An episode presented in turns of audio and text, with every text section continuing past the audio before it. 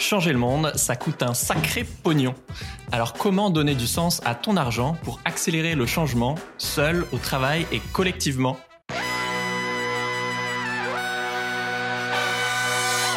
Bienvenue dans Soif de Sens, des histoires d'humains qui changent le monde. Chaque semaine, je reçois un invité écolo, féministe ou solidaire pour t'aider à toi incarner le changement.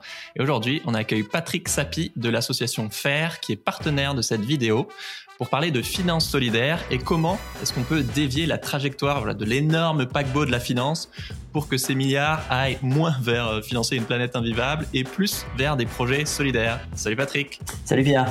Parenthèse pour euh, ceux qui regardent en vidéo, euh, oui, j'ai des cicatrices de, bad boy, j'ai eu un accident, mais ça va, je vous raconterai ça une autre fois. Alors je te présente en, en 10 secondes, tu es directeur de l'association FAIR, qui travaille à faire bouger justement ce, paquebot, notamment avec euh, votre label Finansol qui labellise des produits d'épargne solidaire. On va tout vous expliquer. Mais avant de plonger dans l'univers euh, actuel de la finance solidaire, de vos victoires, du greenwashing, etc., on va parler un peu de toi, euh, parce que tu as consacré toute ta vie à essayer que l'argent, toute ta vie c'est peut-être beaucoup.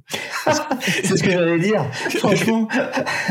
Il y a eu un petit détour par la banque classique, donc on va dire, tu as consacré une, une grande partie de ta vie à essayer que l'argent ne soit plus une fin en soi, mais un moyen au service de l'intérêt général, ce qui colle avec la mission de faire. Est-ce que tu peux nous raconter comment ta vie a, a basculé, j'ai l'impression, quand tu étais étudiant en finance euh, à Strasbourg oui, bien sûr. Bah, c'est une petite anecdote. Euh, je suis tombé euh, par hasard euh, devant une émission d'envoyé spécial qui s'appelait La Banque des pauvres. Et en fait, ça a été le, le premier reportage sur une petite association euh, qui s'appelait l'ADI, l'Association pour à l'initiative économique, qui est maintenant un, gros acteur euh, du, euh, du, microcrédit et qui lançait un projet pilote pour essayer d'expérimenter des petits prêts à des chômeurs qui souhaitaient créer leur entreprise et auxquels évidemment les banques voulaient pas prêter. En fait, cette émission m'a subjugué. Le soir même, j'ai pris ma, ma plus belle plume. à l'époque, il n'y avait pas d'email. voilà, j'ai écrit à la présidente. Est-ce que vous cherchez quelqu'un pour travailler avec vous? Et euh, j'ai fait mon service civil euh, à l'ADI. Et là, du coup, tu as passé 15 ans dans, cette institution de, microfinance, euh, l'ADI, euh, qui accompagne des personnes très précarisées, beaucoup de migrants, justement, à s'en sortir avec une petite activité. Et c'est là, du coup, que tu te rends compte, effectivement, de la puissance de l'argent et que même avec un prêt de 1000, 1500 euros, bah les gens ils s'en sortent, ils se montrent dignes de confiance et du coup le microcrédit pour sortir de la pauvreté c'est une des mille et une facettes de, de la finance solidaire. Donc ensuite tu continues ta carrière, euh, donc on l'a évoqué, tu vas notamment en banque classique, mais tu reviens quand même à l'ADI. Euh, tu as dirigé le réseau européen de, de microfinance, euh, etc jusqu'à diriger aujourd'hui l'association FAIR, une asso créée en 95 euh, par un collectif de 12 initiatives citoyennes, dont euh, la DIC, qui fait du microcrédit, donc euh, CCFD Terre Solidaire, euh, la NEF que vous connaissez, etc. Plus quelques banques, euh, le Crédit Coop, Caisse d'épargne et Crédit Mutuel. Bon, honnêtement, moi, quand on parle de, de label en général, bah forcément, on se demande qu'est-ce qu'il y a derrière. Et un des trucs qui m'a beaucoup rassuré sur euh, votre mission, au-delà évidemment de voir euh, toutes les assos euh, que j'apprécie parmi les fondateurs, c'est que vous faites beaucoup de plaidoyers, comme des ONG, pour orienter davantage l'épargne vers des projets solidaires. Par exemple, est-ce que tu peux nous raconter comment vous avez obtenu cette victoire où vous avez réussi à modifier la loi pour que toute entreprise qui propose un plan d'épargne à ses salariés soit obligée de leur proposer au moins un fonds solidaire? Oui, alors euh, effectivement, la finance étant un secteur euh, très euh, régulé, on est obligé de mener des actions de, plaidoyer pour changer le cadre. Et en fait, ça, ça a boosté finalement le développement de, de l'épargne solidaire en France, puisque sur les 25 milliards d'euros de produits solidaires, on estime à fin 2021, il y en a un peu plus de 14 milliards qui sont logés dans l'épargne salariale solidaire. Un fonds 90-10, pour vous donner une idée, c'est à 90% qui est de l'activité classique, on va dire, souvent avec le, label, enfin même à chaque fois avec le label d'État ISR, qui est loin d'être parfait d'ailleurs, on va, on va en reparler. On pourra en parler, bien. Euh, mais vous, du coup, ce que vous labellisez, c'est les 5-10% euh, euh, restants. Donc, ils peuvent être pour l'accès à l'emploi avec le réseau Cocagne, donc de la réinsertion par le maraîchage, pour l'accès au logement avec Solidarité Nouvelle, l'accès à la santé avec la Croix-Rouge, etc. À la fois, c'est trop bien. À la fois, 10%, on peut se dire que c'est pas beaucoup. Pourquoi c'est que 10% en fait, mon rêve, c'est que ce soit plus de 10%, mais en fait, là aussi, on, travaille à faire euh, évoluer le cadre. Et depuis euh, longtemps, afin de protéger les consommateurs, donc ça c'est des histoires de régulation, on plafonne à 10% le montant des investissements qui sont investis dans des structures qui ne sont pas cotées sur un marché financier pour des raisons liées au risque, pour protéger l'épargne des gens en fait que, que les gens perdent pas tout leur argent là-dessus. Pourquoi? Parce qu'en fait, quand tu investis dans, dans, des structures qui sont pas cotées, et notamment euh, des structures, euh, des entreprises sociales, euh, des entreprises de l'ESS, l'argent que tu places, il n'est pas liquide parce qu'en fait, ces acteurs-là, ils ont besoin de ressources sur des temps longs. Par exemple, tu l'as bien dit, sur du logement, sur la réinsertion des gens. Il faut pas être pressé pour faire ça. Il faut se donner le temps, il faut se donner les moyens, il faut accompagner les personnes. Et donc, ces organisations-là, elles ont besoin de ressources longues. Donc, tu vois, si, si tu mettais tout ton argent là-dedans et puis qu'il t'arrive un accident de la vie, que tu as envie de le récupérer, bah, c'est pas facile. Et donc, euh, pour protéger ça, le régulateur a dit, bah, c'est pas plus de 10% dans un fonds. Voilà. Et nous, notre expertise, elle est sur cette poche solidaire, on appelle ça comme ça, euh, qui varie entre 5 et 10% euh, des montants investis et qui sont là pour le coup euh, investis à 100% dans des acteurs d'utilité sociale. Ouais. Puis j'imagine que psychologiquement ou culturellement aussi, on peut se dire que le SS c'est plus risqué alors que bah pas forcément en fait. On l'a vu pendant, le Covid et surtout il n'y a jamais eu de, perte massive sur ces produits d'épargne solidaire. Donc il y a moyen que ce taux il augmente, on l'espère. Et le but, bah évidemment, vous dans votre travail de plaidoyer, c'est aussi de bah, de faire que ça devienne obligatoire euh, ailleurs en Europe où c'est pas encore le cas, de continuer à grappiller des pourcentages, etc. Parmi les produits que vous labellisez, euh, il y a un éventail très large. Ça va autant des, des parts sociales chez euh, euh Rycop, euh, dont vous avez diffusé un, un épisode, la Nef ou Enercop, que, que j'adore, que des produits de, de grandes banques, dont, spoiler, je ne partage pas les valeurs, et où effectivement, il y a que bah, sur l'épargne salariale, par exemple, 5 ou 10 qui, qui financent des projets solidaires. Donc il y a vraiment un, tout un panel de, de, de produits financiers, du, du moins engagé au plus engagé déjà, pour rappel, vous labellisez des produits et pas des organisations. Donc voilà, bon, évidemment, euh, je cautionne pas l'impact de ces banques et, vous non plus d'ailleurs euh, chez, chez. Mais je trouvais en préparant l'interview justement que ça, ça ouvre un débat hyper intéressant parce qu'on se dit, est-ce que ça vaut le coup d'essayer d'avancer avec tout le monde, notamment avec des grandes banques décriées, ou c'est plus lent, mais quand tu d'un pas, ça a un impact énorme. Est-ce qu'on peut les, inviter, euh, slash leur mettre la pression à être plus solidaires sans que ça vire au greenwashing où elle nous concède des cacahuètes et en fait euh, joue la montre pour continuer à faire du fric le plus longtemps possible euh, sur les fossiles par exemple? Comment est-ce qu'on peut euh, arbitrer entre ces deux choses? Ouais, la question est, vachement intéressante et en fait c'est des questions de parti pris cette histoire. Euh, parce que euh, effectivement il y a deux moyens de faire et moi je porte aucun jugement sur ces deux moyens. Il y a effectivement l'activisme et moi je respecte beaucoup l'activisme euh, en pointant du doigt euh, en fait les mauvais élèves. Et ça ça produit aussi des résultats en fait de la prise de conscience euh, au niveau de, de, la population effectivement tu vois il y a 4000 milliards de dollars investis par les banques dans les dans les énergies fossiles ou dans les nouveaux projets pétroliers au niveau mondial. C'est juste c'est juste énorme quoi. Voilà. Et nous avec nos pauvres 25 milliards d'euros de produits labellisés on fait pas le poids. Donc en fait l'activisme a ses vertus. Nous, on a choisi une voie différente euh, et sans doute un peu complémentaire à l'activisme, c'est de se dire, ben, finalement, politique des petits pas, euh, en fait, on invite euh, des acteurs, donc vertueux ou pas, qui ont constitué en interne des petites équipes motivées euh, pour euh, euh, créer des produits financiers solidaires ou à impact social. Nous, c'est le, choix qu'on a fait parce qu'en en fait, on a ouvert un espace d'expérimentation pour les banques pour créer de l'offre et l'offre génère de la demande. Là, on a la preuve, hein, puisque l'épargne solidaire a explosé, l'encours a doublé en cinq ans, quoi.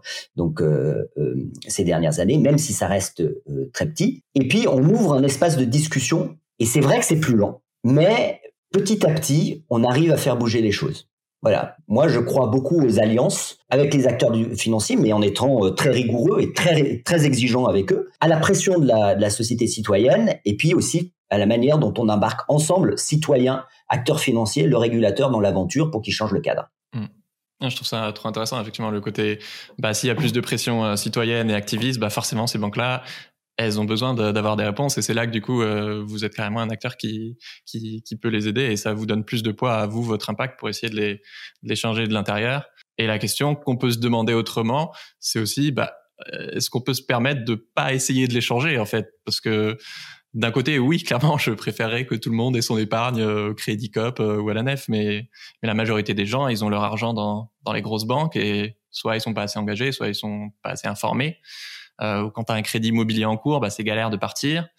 Ou euh, juste tu veux euh, un peu de rendement quand même, ce qui est tout à fait compréhensible.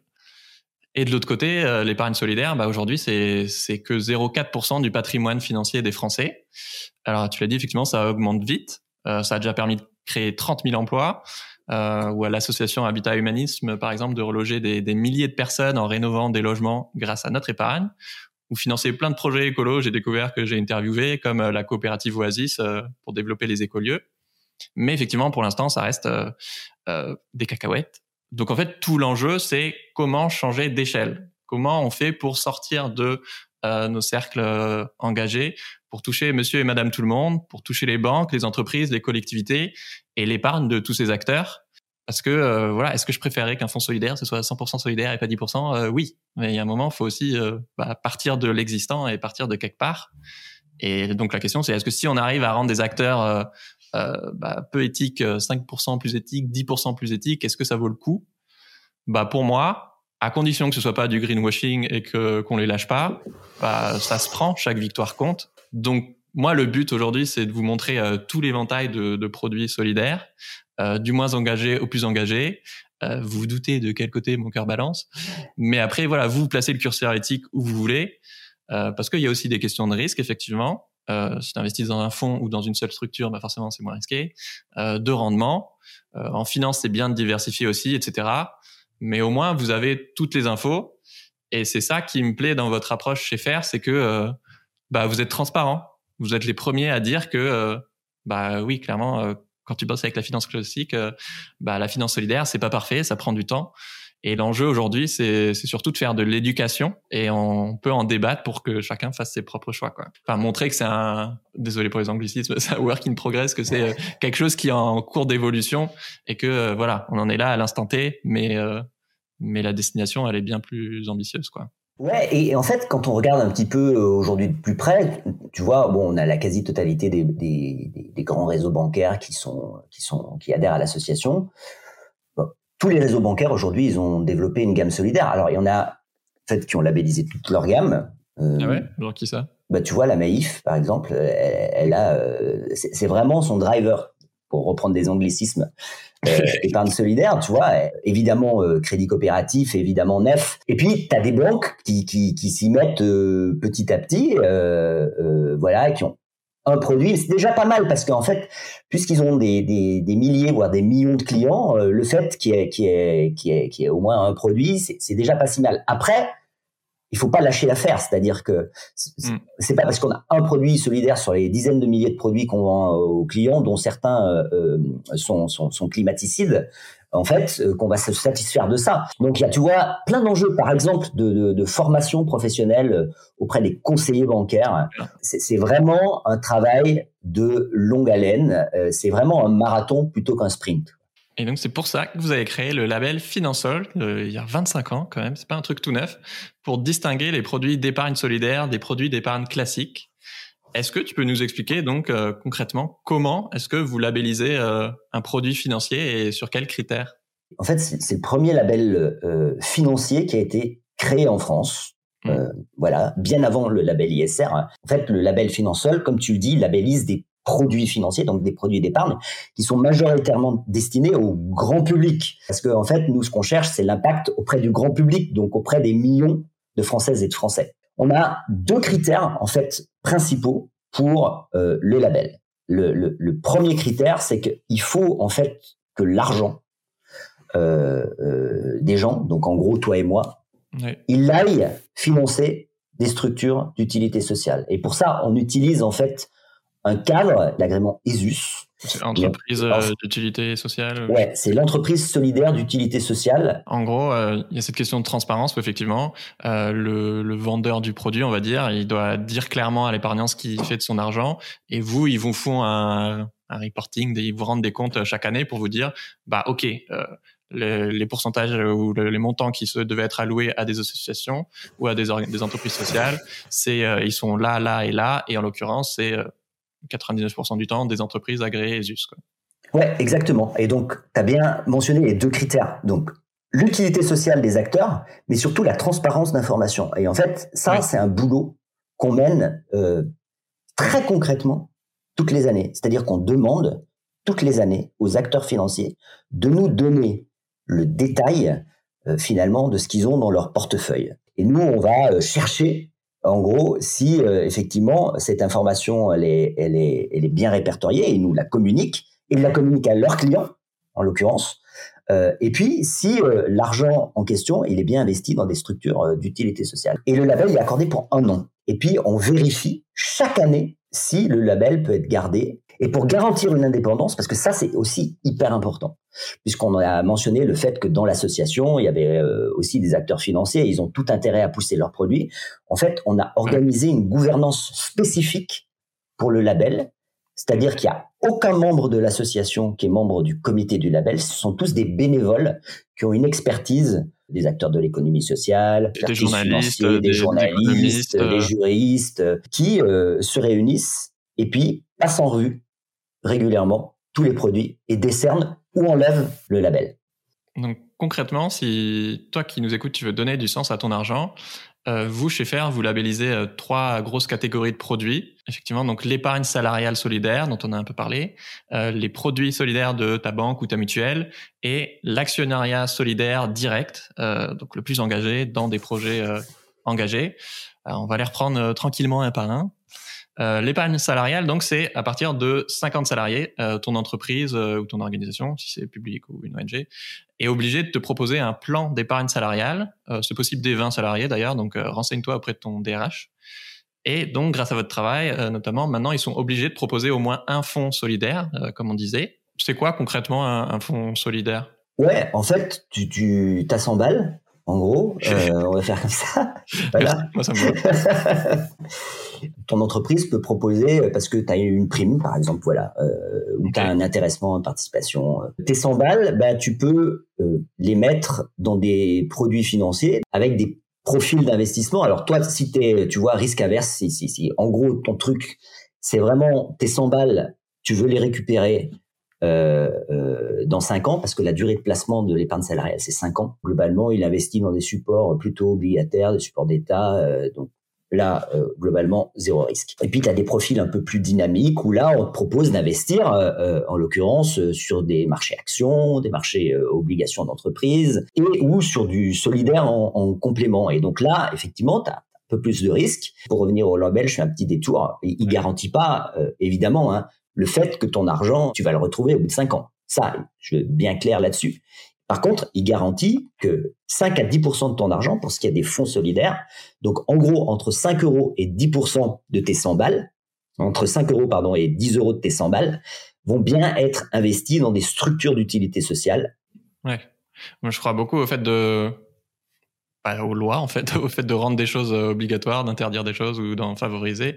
Et effectivement, euh, grâce à cette euh, obligation des boîtes de proposer au moins un fonds solidaire, bah, du coup, il y a plein de salariés qui, qui limitent épargne solidaire sans le savoir en fait. Quoi. Ouais, et en fait... Euh, Qui l'auraient pas fait si ça n'avait pas été là. Exactement. Et en fait, on, on, on s'est aperçu, moi, je, je, je suis un de ceux qui pensent que l'offre souvent crée la demande. En gros, tu as 10 à 20 des salariés dans le cadre de leur euh, plan d'épargne euh, salariale qui choisissent les supports solidaires.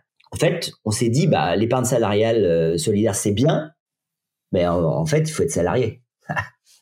si pas salarié, c'était indépendant. T'as pas d'accès à cette épargne-là.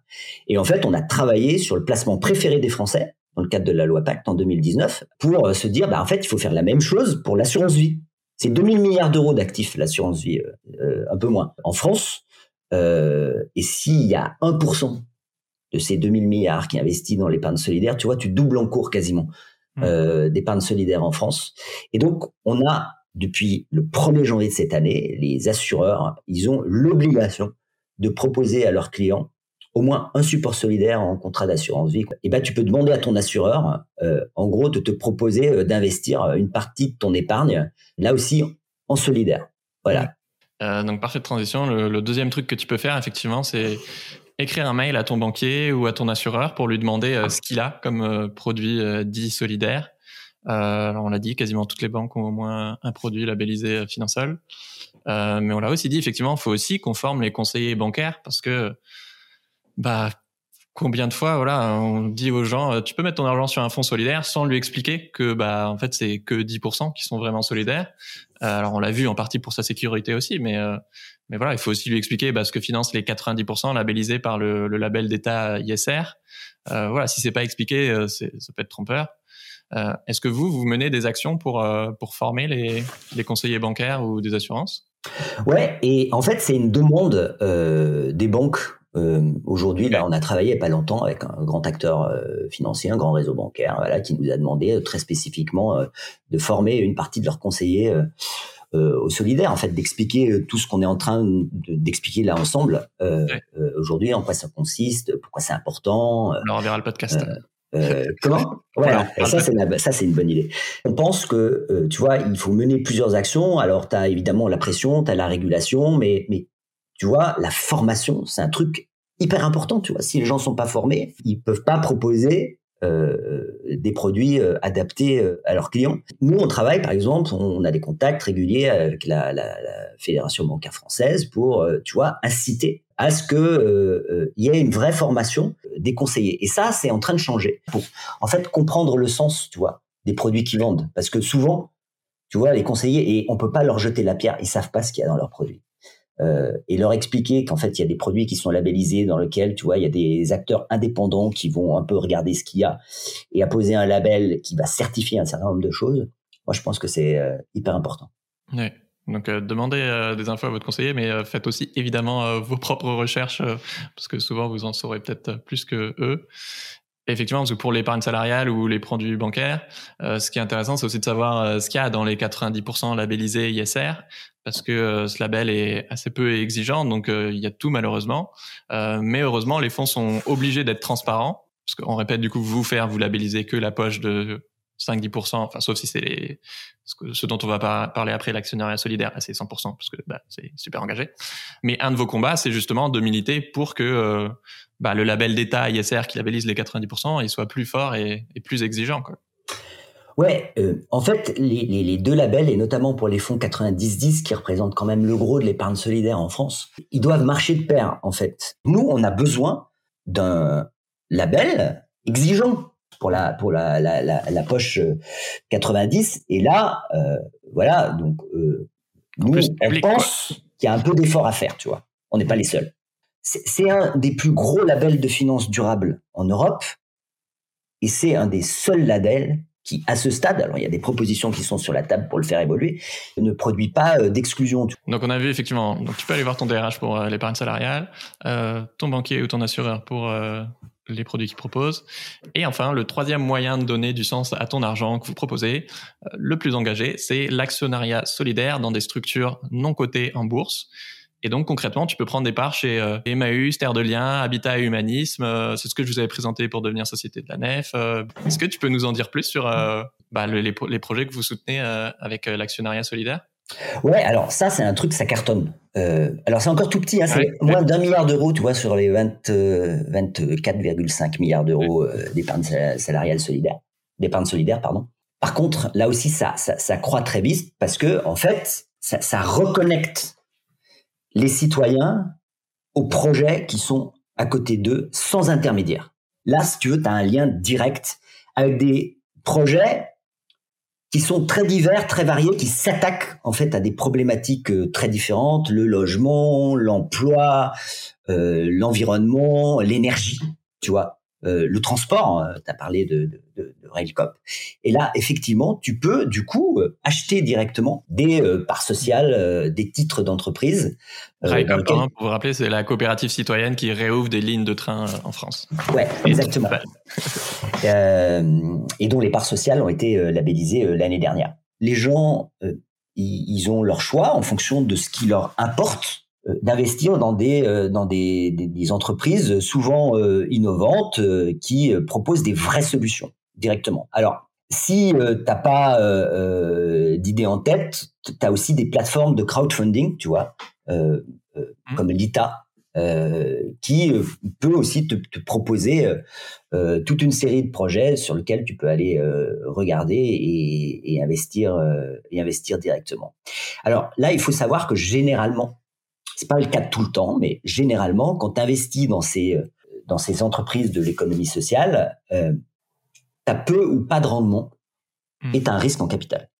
Par contre, tu sais que 100% de ton argent, il est investi au cœur du projet social. Et ça, je pense que c'est hyper important. Et tu peux même aussi, tu vois, devenir bénévole, militer aux côtés de l'association, tu vois, euh, être à la fois actionnaire, militant et contributeur euh, au projet. Et moi, je trouve que ça, ça a un vrai intérêt.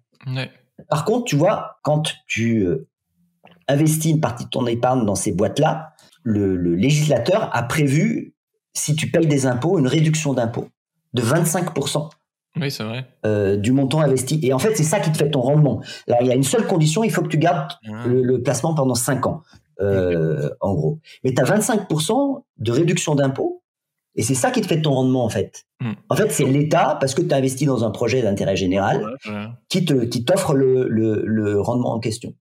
Immédiatement, en fait. On est en, on est en décembre. Si vous écoutez ça avant, avant le début d'année, euh, si là j'achète, je sais pas, 1000 balles dans, euh, j'en sais un, Rycop par exemple, il y a 25 pour, j'aurai 250 euros en moins sur mes impôts, c'est ça? Exactement. C'est exactement ça. Euh, voilà. Et nous, on travaille beaucoup euh, avec les acteurs euh, de l'économie sociale pour maintenir cette réduction d'impôt. Tu vois, tu parlais du travail de plaidoyer, c'est un des sujets parce que cette réduction d'impôt, euh, quand même, elle a été menacée à plusieurs reprises. Alors il y a déjà eu un, premier coup de canif dans cette réduction d'impôt en 2020.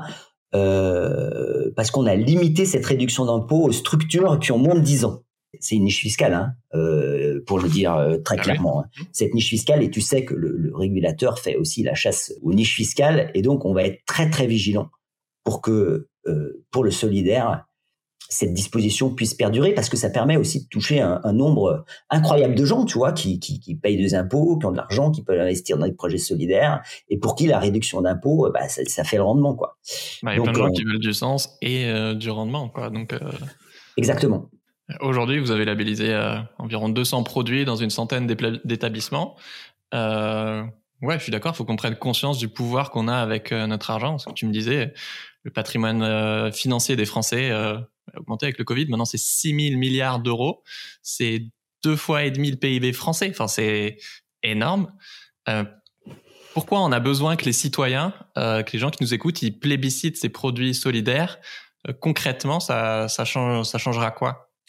Ben, ça peut changer beaucoup de choses puisque dans les chiffres, effectivement. Tu vois, globalement, l'ensemble des acteurs est d'accord que pour financer la transition écologique, globalement, il faut euh, un peu moins de 100 milliards par an. Et, 100 milliards d'euros, tu vois. Et le patrimoine financier des Français, c'est 6 000 milliards. Euh, donc on peut y arriver parce que, euh, tu vois, si tu fais bouger, allez, 2% du patrimoine financier des Français chaque année, globalement, tu es en capacité d'enclencher de la transition écologique pour un monde en fait plus, plus, plus habitable. Alors effectivement, c'est récurrent, ça doit durer des années, mais franchement, on peut y arriver. Et en fait, l'argent et l'épargne, c'est un moyen extrêmement puissant pour pouvoir le faire. Parce que d'abord, c'est déjà le nerf de la guerre, parce qu'il faut financer les infrastructures, les investissements euh, pour tout ça. Et globalement, si on arrive, tu vois, euh, déjà à, doubler encore l'encours de l'épargne solidaire euh, dans les trois prochaines années, ce que j'appelle de mes voeux, c'est-à-dire que on est 25, si on est déjà à 50 dans trois ans, et puis si on peut encore doubler les trois années d'après euh, pour arriver à 100 milliards d'euros, ben je trouve qu'on aura fait quand même un sacré euh, paquet de chemin et ça produira des résultats. Ce, qui, ce que j'aime bien aussi dans votre approche, c'est que votre but, c'est euh, ben voilà, c'est pas de labelliser un max de produits, c'est plutôt de d'augmenter l'exigence et limite de labelliser de moins en moins de produits pour euh, bah, pour montrer la voie et, et mettre la pression aux acteurs et surtout euh, de faire de, l'éducation populaire sur, euh, sur ces sujets où bah, pour plein de gens la finance c'est un sujet tabou. Euh, euh, pour moi ça l'est pas forcément, mais j'ai quand même appris des tonnes de trucs en, faisant cet épisode avec toi. Tu as dit un truc hyper important. Effectivement, nous on cherche pas à labelliser un max de produits, on les contrôle chaque année. Il faut pas avoir la main qui tremble. C'est-à-dire que globalement, il faut accepter le fait que bah, finalement un, produit ne réponde plus aux critères et aux cahiers des charges. Euh, et donc, euh, enlever le label. Alors ça fait jamais plaisir, mais ça force aussi les acteurs euh, à s'améliorer. Et le label, il va continuer d'évoluer, c'est-à-dire qu'on va monter en exigence. Et puis en plus, ça obligera le label d'État à se dire, bah mince, si eux, ils sont dix fois plus exigeants, on peut pas rester au niveau où on est, quoi. On est obligé ouais, ça peut être une voie, absolument. Pour récapituler, si euh, c'est un truc qui vous parle, donc pour l'épargne salariale, parle-en à ton DRH. En plus, souvent, si tu épargnes 100, l'entreprise va abonder et par exemple ajouter 100 aussi. Donc voilà, c'est rentable et solidaire. Euh, deux, donc va voir le site de ta banque ou de ton assurance et prends rendez-vous avec ton conseiller euh, pour voir ce qu'il propose comme épargne solidaire et, et fais tes devoirs de ton côté aussi parce que ils ont besoin d'être formés et voilà. Et enfin, le must, euh, évidemment, tu peux prendre des parts d'actionnariat solidaire dans des projets engagés. Euh, tu peux te renseigner sur le site de FAIR ou des plateformes comme on a dit euh, lita.co. Merci Patrick, j'étais ravi de faire cet épisode en partenariat avec vous, avec Fer. Merci Pierre. Et si toi qui nous écoutes, bah, tu veux donner du sens à ton argent avec la finance solidaire, euh, tu as le lien en description de tous les produits euh, labellisés Finansol. Et abonne-toi, ça m'aide énormément. Ciao Patrick, ciao tout le monde. Salut Pierre, salut à tous et à toutes.